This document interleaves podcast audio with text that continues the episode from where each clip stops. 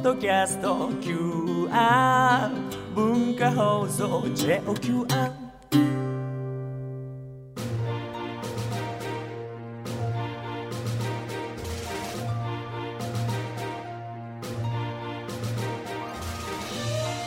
使える学び大人カレッジ金曜8時台は歴史を知れば世界の今が見えてくる世界史学科の時間です。世界史と地政学を使って今の国際情勢を読み解いていきますでは今夜の講師をご紹介しましょう寸大予備学校世界史科講師茂木誠さんですよろしくお願いしますアスラムアレイコム、あイスミ誠モギ。まさかのアラビア語ですアラビア語ねで来ました。はい今夜はまあヨーロッパのっていうことにはなってますけど、そこにアラビア語が出てくるっていうことは、まあ、ヨーロッパと中東の関係ですね、今日はね。移民ですね。はいはい。ということになります。まああの先生のねあのニュースのなぜは世界史に学べ。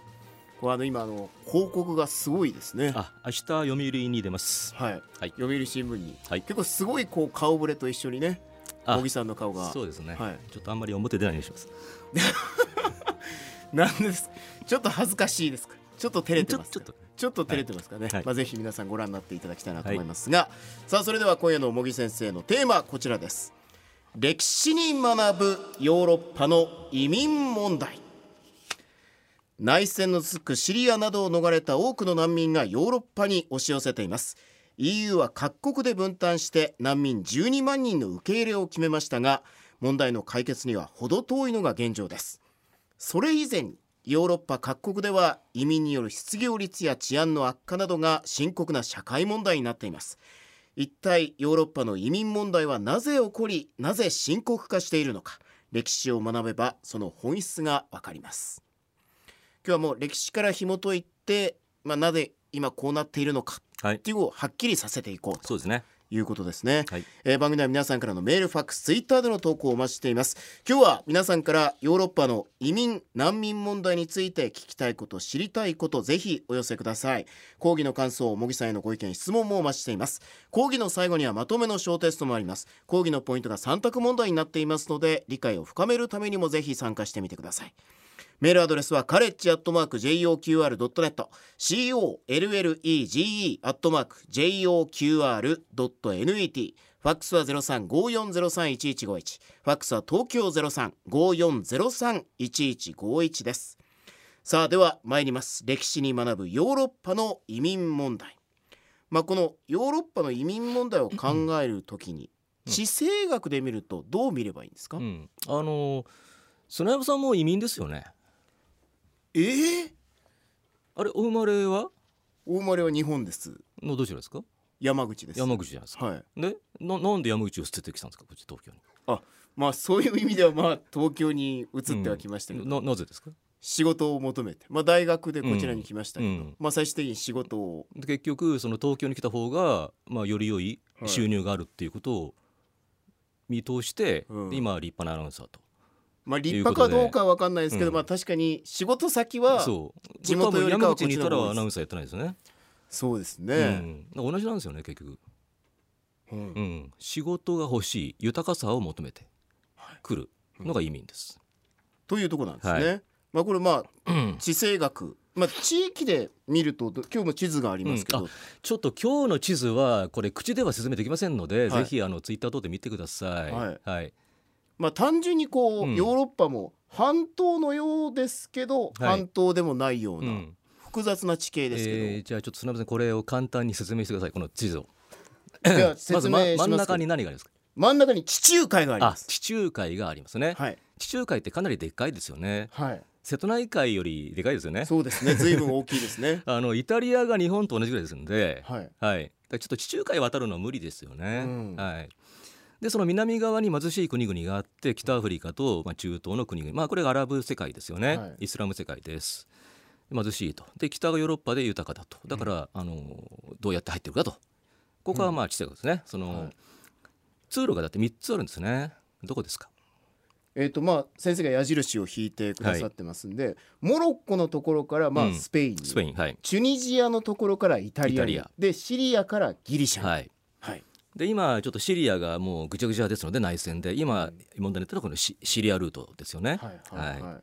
まあでも海がある、まあそれこそ瀬戸内海と例えられましたけど、そう。全然規模は違いますんで、渡るのは相当大変。あともう一個目に見えない壁がありましてそれ言葉ですよね。う、ん。ええ。あと宗教ですよね、はい。うん、なるほど。だからちょっと山口から東京に来るって感じじゃないですよね、まあそうですね。うん、なんか言葉のギャップありましたか？言葉のギャップは特になかった。ないでしょ、はい。うん、そうなんですよ。やっぱりこう言葉も違うところがある。うんでまあちょっとルートもまあ限られている。そうだからそこを超えてくるってのはまあよっぽどですよね、うん。よっぽど切羽詰まってるということですね。ということですうね。ん。まあそこを超えてきた方々はかつてもいて、まあ今を超えようとしている方がいるんですけど、うんまあ今中東からの難民が問題になってますけど、はい。それ以前から問題になってたのはアフリカからの移民ですよね。そうですね。まあ、中東アフリリカの人たちにとってはヨーロッパは身近だった。身近であった、ううん。んっていうのはもともと実は、えー同じ国だったといううん。ことです。それは何かっていうと植民地支配、はい。うん。で、えーっと北アフリカ左、まあ、西から言いますとモロッコアルジェリアチュニジアがフランス領です。うん。だからまあ、えーエリート層はフランス語できると、はい。はい、現地の人もね、うん。でリビアがイタリア領だったのが後イギリスになって、あとエジプトがイギリスでシリアがフランスと。うん。いうことですね。はい。うん。まあここもなんか結構地図で思うと、うん、国境線がまっすそうぐなんですよ。ね。の本当に上下で引いたような線ですね、うん。これはそのヨーロッパ列強が引いた線です。はい、だもともとまあ線がなかったところにはい。線を引いている引いた、はい。っ、ていう状況ももともとみんなアラブですからね、うん。はい、あるわけですね。はい。でまあかつて19世紀はまあ 植民地支配されてましたが、はい、第二次大戦後植民地支配は終わりますよね。終わりました。うん、であの実は終わらせたくなかったんですけども、えーちょっと疲れちゃって戦争で,、うん。えーでその間にその彼らが北アフリカやあの中東の国々が一斉に立ち上がっちゃって、えーでまあフランスなんかはもうボロボロになって負けていくんですね、あの最後に独立したのがアルジェリアで1962年、うん。うん、だから大戦が終わってからもうあの随分経ってますよね。そうですね。はい。17年ぐらいは。凄まじい戦争をやってます、うん。はい、でまあ独立をしました、はい。その後はどうなるんですか？そうするとですね、えーとまあ、もちろんそのずっとそのフランスやに対する反感がありますから、イギリスに対する。と、えーそこにつけ込んできたのがロシアなんですね。ここで？えー当時のソ連ですね。ソ連がそう。また出てくるわけでお前た。ちを助けてやるからちょっと俺の方に来いやとか言って、あのー誘ってですね。で社会主義やってみろよとか言って、はい、だからもうソ連のなんかミニチュアコピーみたいな国になっちゃったんですみんな、うん。独裁政権でぜあの計画経済で、うん。はい。でその政権はしばらく続いていく。はい、ことになりますよでもうね。まともな選挙もしないのでだんだんだんだん腐っていくと。賄賂が横行すると。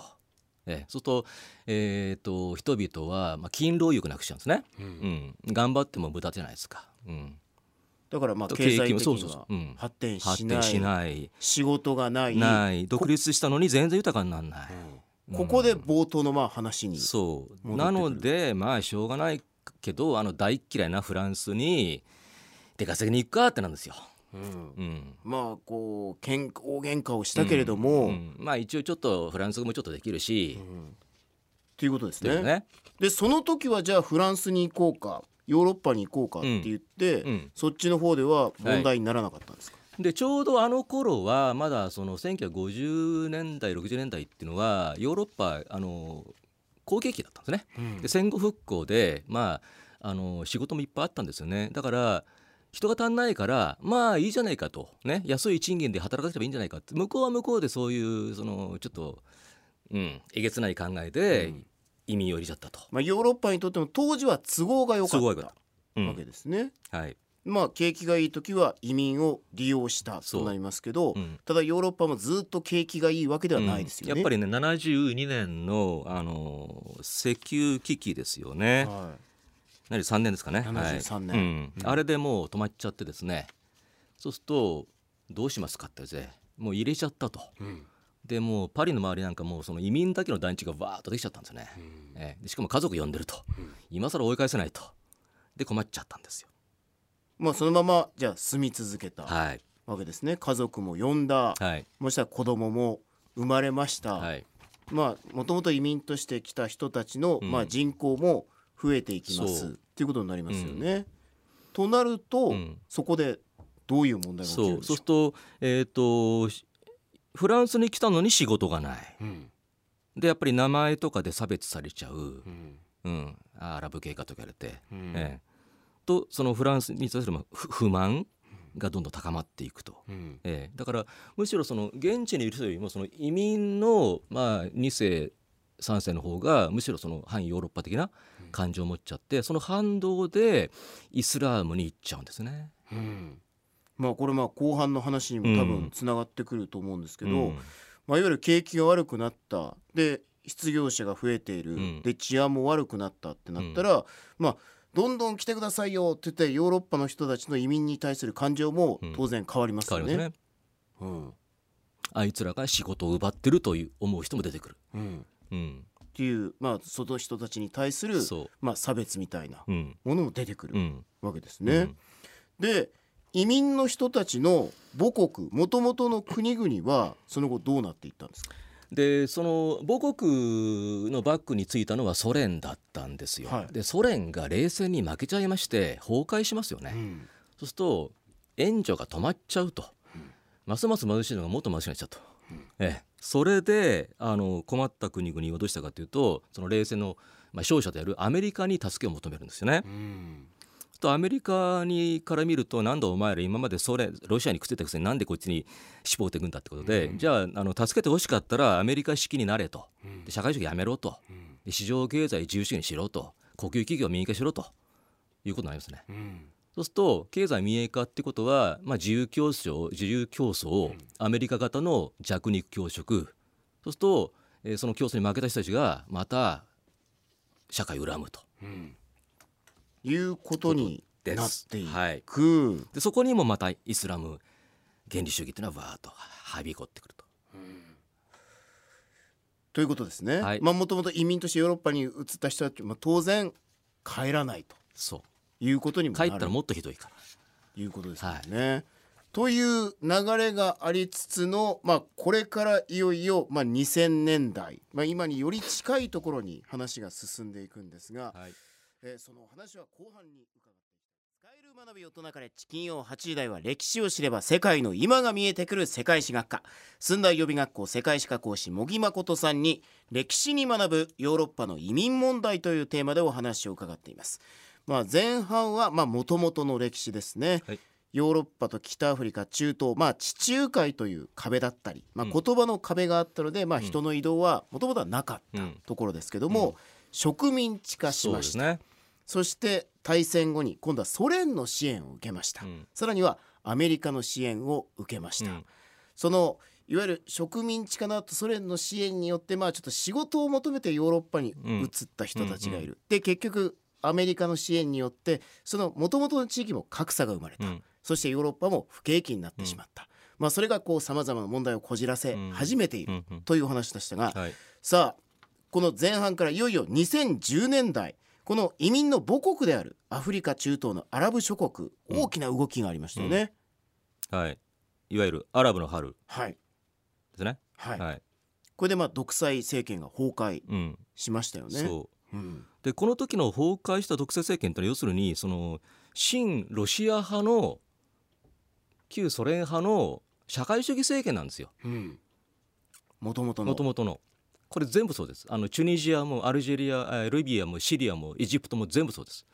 それで面白いのはあの例えばサウジアラビアって国があります。はいあそこウルトラ独裁です。まあ王国はい。ですもんね。議会もないうん選挙もない。うん。大臣全部王族。うん。全部サウド家。民主主義ゼロ。はい。なのにあそこはアラブの春起こらないんですよ。不思議ですよね。クウェートもそう。親ロシア政権だけ起こるんですよ、うん。ってことは誰かが起こしてるんですよ。なるほど、はい。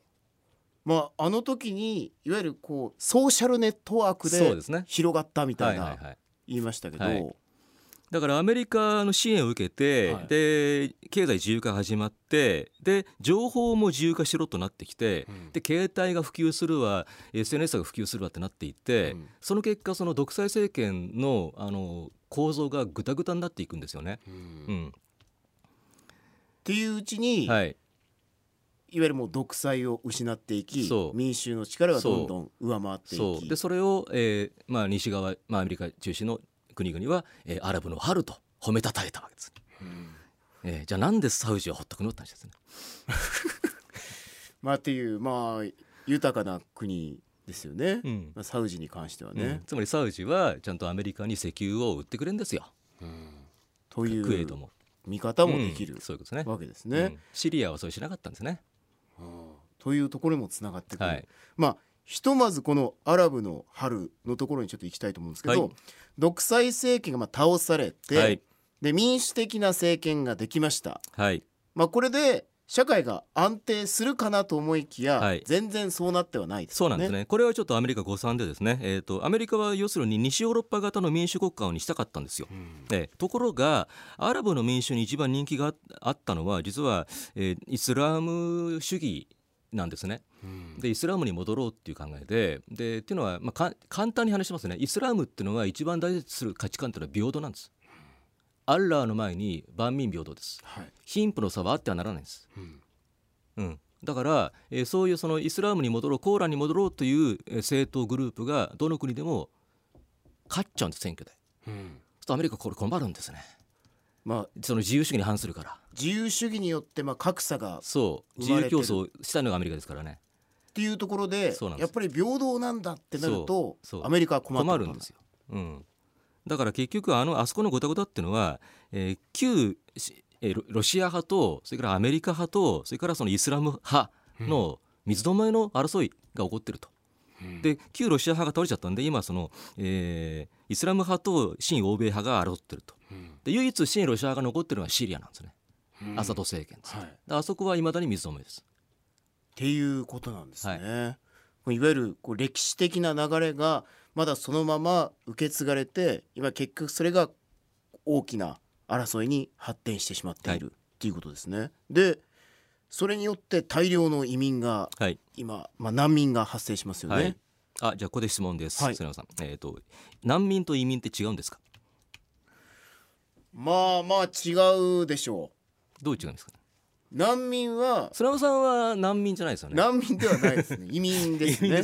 はいまあ移民でもないんですけど 移民は、まあ、いわゆる仕事を求めてそうそうそうそう。はい、渡っていくイメージです、うん。難民は？は戦争に巻き込まれてしまっうんうんうん。たっていそう。う命を守るためにそうなんですよ。移動する。そうです。はい。ねだからあの政治的な迫害を受けて逃げてくる人は難民と言って、うん。でそうじゃなくて、まあ、単にその金儲けたいから来る人のことは移民というんですね。うん。はい。っていう。これは分けないといけない。この違いはうん。ありますけど、あります。でちゃんとその難民は保護しましょうっていうあの難民条約ってありますから、うん。うん、っていうものをまあ守ろうとしてるところもあれば、はい。ちょっと困ったぞっていうところもある、はい。今あの EU の中でも国によってこの難民の受け入れに温度差がありますよそうね。ですうん、だからここがうんポイント。そのな難民か移民かっていうのは要するに自己申告なんですよ。うんから曽根さんが東京に来てですね僕はあの山口県で迫害されましたって来ちゃうと、んそ そうかもしれない。まあちょっと笑えない冗談ですけどうんね。うんそうそうそうそう。はい。そうまあ確かに見た目ではわからない。うんそうすると移民っていうと追い返されちゃうけども難民っていうと保護されちゃうから、うんみんな難民難民って言うじゃないはい。区別がつかないっですか難しい。ていうところが一つ問題になっていはいるわけですね。うんだ今までずっとヨーロッパ各国はその移民についてはやっぱり制限してきたんですねところが今回のシリアの内戦で難民がぶわっと来ちゃったわけでもうわからない。うんうんっていうことになって。うん、で、まあヨーロッパっていうのは今こう行き来が自由になってそうなんますよね。ですねこう国境まあ、うん。線はありますけど、うん。行き来は自由ですよ。そ通貨も統合してっていう形になってうますけど。だから、えー、とシリアとフランスはつながってないですね。シリアとドイツもつながってないですよね、うん。だけども、えー、とシリアから頑張ってトルコに逃げてでトルコとギリシャは隣なんでうん。でちょっとボート出すとすぐ着くんですよね、うん。ええ。だからまずギリシャに入っちゃえと、なんシリア難民は。と入っちゃうとあとはフリーなんでどこでも行けちゃうんですよね。うん。うん、とあとは一番そのまあ稼ぎのいいところ、でまあいあのたくさん受け入れてくれるところっていうんでまあ一番今儲かったのはドイツだっていうんで、うん。ドイツ行っちゃううん。と。はい。でまあ難民がこうヨーロッパの中を移動している、うん。まあ、結構その中にもともと国境をなくしたはずなんだけど、うん。またちょっとなんか線を作ろうかみたいなそうそうそうそう。動きにもなってますよね。でドイツのメルケルさんっていうあのおばちゃんの首相がいて、うん。あのな難民受け入れますなんて言っちゃったんでわーっときちゃって1週間でひっくり返るんですよね。もういやだだダメですって。うん。ちょっとあまりにも ちょっと無理って。言った想定した人数を大幅に上回る。キャパがオーバーしちゃったんで、うん。だ今あっちこっちの国で今足止め食らって食らってるんですね、はい。あのハンガリーとかギリシャとかでね、うん。はい。まあそんな中でテロも起きました、はい。世論も、まあ、移民を素直に受け入れられなくなっているっはい。ていう環境はありますよね。そうですねだからそのヨーロッパ人は常にこう揺れていてヨーロッパは一個の家だという、まあ、理想を掲げるグループといやそうは言っても言葉違うし別だろう。なんなんでドイツがギリシャつけるんだとかいうその一国主義の世論と両方あって、うん。とやっぱりこういうテロとかがあるとそのどんどん内にこもっていきますよね。うん。うん。っていうことですよね。はまあ移民の方々。まあもともといた方々にとっても非常に生きづらい社会になってますよね。はいうん。これももうやはり仕事がない。ない。でもちょっとヨーロッパの景気は戻らないでしょもう、まあ。うん。ギリシャもあの感じですからね、ううん。とずっと仕事がない。と特に若い人がう鬱憤が溜まっていく、うん。でうちにこもってネットやってる。でそこにあの IS イスラム国のビデオが流れちゃうんですね。うん。はい、であのお誘いが来るんですよ。勧誘が。うんじゃあちょっと行ってみようかなってなっちゃうであのこの間のフランスの事件の犯人もベルギーに住んでいた移民2世の若者たち。うん。つまりシリア本国じゃなくてベルギーで生まれた移民の若者たち。うん。ですね。うん。いわゆる自分たちが育ってきた国に対しての方が、うん。まあ、国国じゃないんですけども、まあ、そのイスラム世界への憧憧れみたいな、うんうんできたところに対する、まあ恨みというか、うん、まあ、そういうものがぶつかってしまってそ自分たちがこう求めてるものなんかアイデンティティみたいうなものだと思うんですけど、まあ、それが IS に近い方にうん。行ってしまっている、うん。まあ、もちろんごく一部の若者ですけどね。うん。うん。さあまあそして、まあ、国の政治の方もなんか選挙で過激なうん。方が勝つみたいな動きもね、フランスはあの国民戦線という、はい。あの移民排斥の政党がもうかなり躍進してますよね今。うん。はい、というはい流れになっています、歴史から見てきました。寸大予備学校世界史科後期茂木誠さんに歴史に学ぶヨーロッパの移民問題というテーマで講義をしました